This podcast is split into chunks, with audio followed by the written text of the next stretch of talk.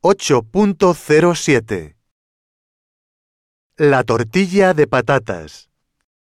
Ingredientes. 5 patatas. Una cebolla. 5 o 6 huevos. Aceite de oliva. Sal.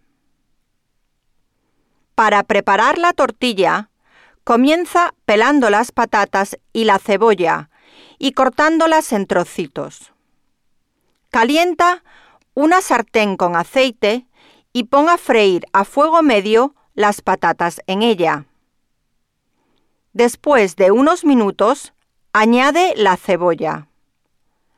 De vez en cuando hay que remover toda la mezcla para que no se queme. Bate los huevos en un bol con una pizca de sal. Escurre el aceite de la sartén y añade las patatas y cebolla y mezcla todo. Calienta un poco de aceite en una sartén y cuando esté caliente, echa la mezcla y deja que se cuaje a fuego medio. Después, dale la vuelta con un plato para que se cuaje por el otro lado. La tortilla de patatas es muy versátil.